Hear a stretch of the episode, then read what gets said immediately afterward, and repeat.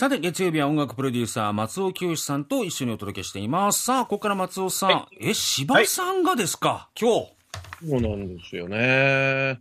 今日8月7日で、まあ、もしご存命であれば、ちょうど100歳だったというね。1923年なんですね。い本当だ。1923年っていうと、大正何年だと思います？え？ーえ？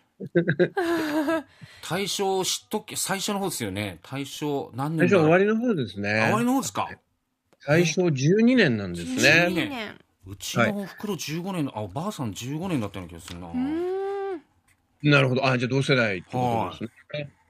で、柴さん亡くなったのは1996年。まあこれ平成8年のことですがえ、まあ要は昭和をすっぽりとお包む彼の人生って考えると、ええまあその彼が愛されてきた、あーその読者層とか、で、未だに、あの続くこの人気っていうのもう、ーん。まあ、理解できるかなっていうう。んつまり、まあ、彼の読めば、まあ、昭和のことが網羅されてますし、えええーまだ、その、お生まれになった時っていうのは、その、明治の残りがあった大正時代でもあったということで、あこれどういうことかっていうと、本当にあの、近代と現代をつなぐお話を、菅さんが書かれてきたっていうのは、やっぱりお生まれになった時代っていうのが大きいっていうーうことができるわけですが、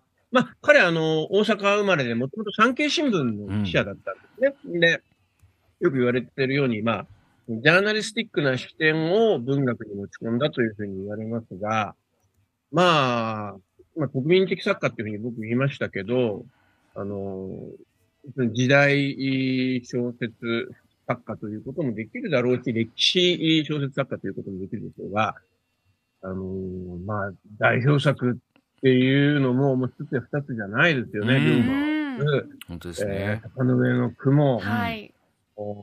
まあ、あと、その、小説だけじゃなくて、街道行くっていうね、あのまあ、紀行文でも大変、あの、ファンが多い方で、あの、大げさではなく、昭和のそうですね、高度成長期以降の、うん。日本人の考え方に大きな影響を与えた一人だと思います。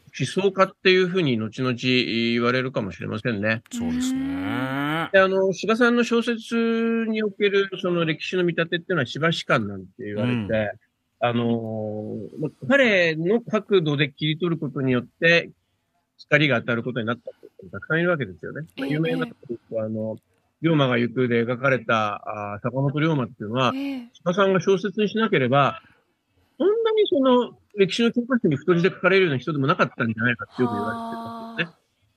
で、あの、この役をもう日本の男性の俳優の方はもうこぞってやりたがると。そうですね。一番やりたがったのが武田鉄矢さんだった。何回やったんですかね、本当にね。で、あの、まあ、彼はね、その、坂本龍馬好きが講じて、その、海援隊という龍馬ゆかりの、あの、名前を自分のグループ名につけたんですが、まあ、その、発端となったの、その興味の発端となったのは、龍馬が行く、だったということを、まあ、もちろんお話しされてますし、あの、それにち、ちなんだ曲も歌ってまして、今バック流れております。えー、あの、ちょっと本当失礼を承知で申し上げると、朝から聞くには多少暑苦し。いっていうまあまあまあ。まあ。えー、龍馬各語り機と。夜明けなんでいいんじゃないですか？夜明けの。はい。いやいいですよね。いや、もう僕は本当あの、あのー武田さんのね、あのー歌とお芝居とか見に行ったりするのも好き。うん。えーこれの生でも聞いたことはありますけれども、生は本当暑苦しいってことを申し気持ちが、苦しいですかってなっちゃいますよ、それだと。ねアドリブ入ったりしますからね。いやーいいですね。で、あの、この、うん柴さんご自身はね、別にあの、音楽はあんまり興味なかったって公言されてたような方なんですが、えーま何しろ NHK の大河ドラマで最も、お原作になったった作家の一人でいらっしゃいまして、えー今ばっかり流れております。これあの、サラ・ブライトマンとはい。久石譲さんのコラボレーションによるスタンドアローンって曲なんですが、これなんかは、あの、あれですよね。あのえっと、なんだったっけな。えー坂の上の雲ですかね。坂の上の雲か。はい坂の上の雲あだと思います。時の主題歌ですね。あ。はいはいははい。えー、石崎さんが音楽担当された時に、サラ・ブライトマンを招聘して、そのボーカル版が作られた時に今聞いていただいてます。あとはですね、えーまあ、国取り物語とか、うんうんもちろん、パが行くっていうのもありますし、フォーミュラ祭りとか、えーもうそれぞれ、えー素敵な音楽がありますので、あの、司馬遼太郎さんの思惑とは別に、音楽を聴いてるとドラマを思い出して、司馬さんの世界を思い出して、あ、もう一回あ読み直してみようかな、みたいな、うんーはい。もう、日本人が生きるありとあらゆる場所に芝イズムっていうのは息づいてるなぁ、なんてことを思ったりするわけなんですが、あの、芝さんが好きだって言ってるミュージシャン結構多いですが、は中でも、まあ、僕は今日一人えーご紹介したいのは、柳ジョージさん。い。出たーはい。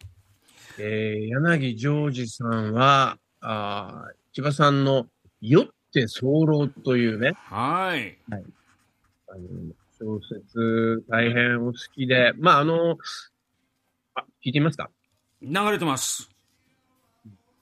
あ、時間的に？おー。これは、あのー千葉さんの短編ですけどね、あのえーまあ、山内豊重っていう人を描い土佐藩の山内豊重っていう人を描いた、酔って候っていう小説。これに大変インスパイアされた、あまあ、柳ジョージさんはですね、1978年のデビューアルバム、柳ジョージえーレイニュートでバンドのデビューアルバム、タイムインチェンジってのがあったけど、の中で、この、もう、千葉さん好き、こう一千葉さんの小説のタイトル、そのまま、えー、歌のタイトルにした曲を、レコーディングするわけです。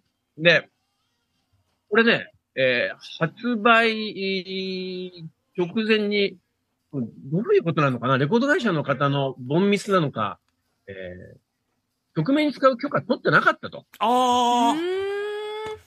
これやばいって話になって、これちょっと発売中止になっちゃうぞ、お蔵入りになっちゃうぞってことで、もう、あのレコード会社の担当者と柳さんは、アポなしで大阪のひばりお父さんの家に行ったんですって。ええアポなし？で、そしたら、これ、あの、柳ジョージさん生前よく語ってた話ですけど、えー、アポなしだったんだけど、柴さんはこれよく迎え入れてくれて、で、あの、だからもう皆さんがよく知る、あの、和服を着て白髪のはいはい柴良太郎さんがいるわけです。で、いや、私、あの、柳ジョージと申しまして、つだから、詩をちょっと見せてくださいと。まあ、当然ですよね。はい。で、この持参した歌詞カードを見て、柳さんに、君が書いたのか？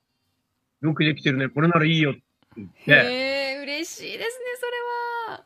柳さんはこのご自身が愛読者であるためのあ、愛読者であることのアピールなのか、まあ気持ちが高じたのか、龍馬が行くもその時持参してたらしいんですけど、その場で、えー、柴さんはサインをされたという、すごい。いい話がね、そんなエピソードがあったとは。ねえ。日本のロックにも影響を与えた柴良太郎さんと、はいさ。せていただきました。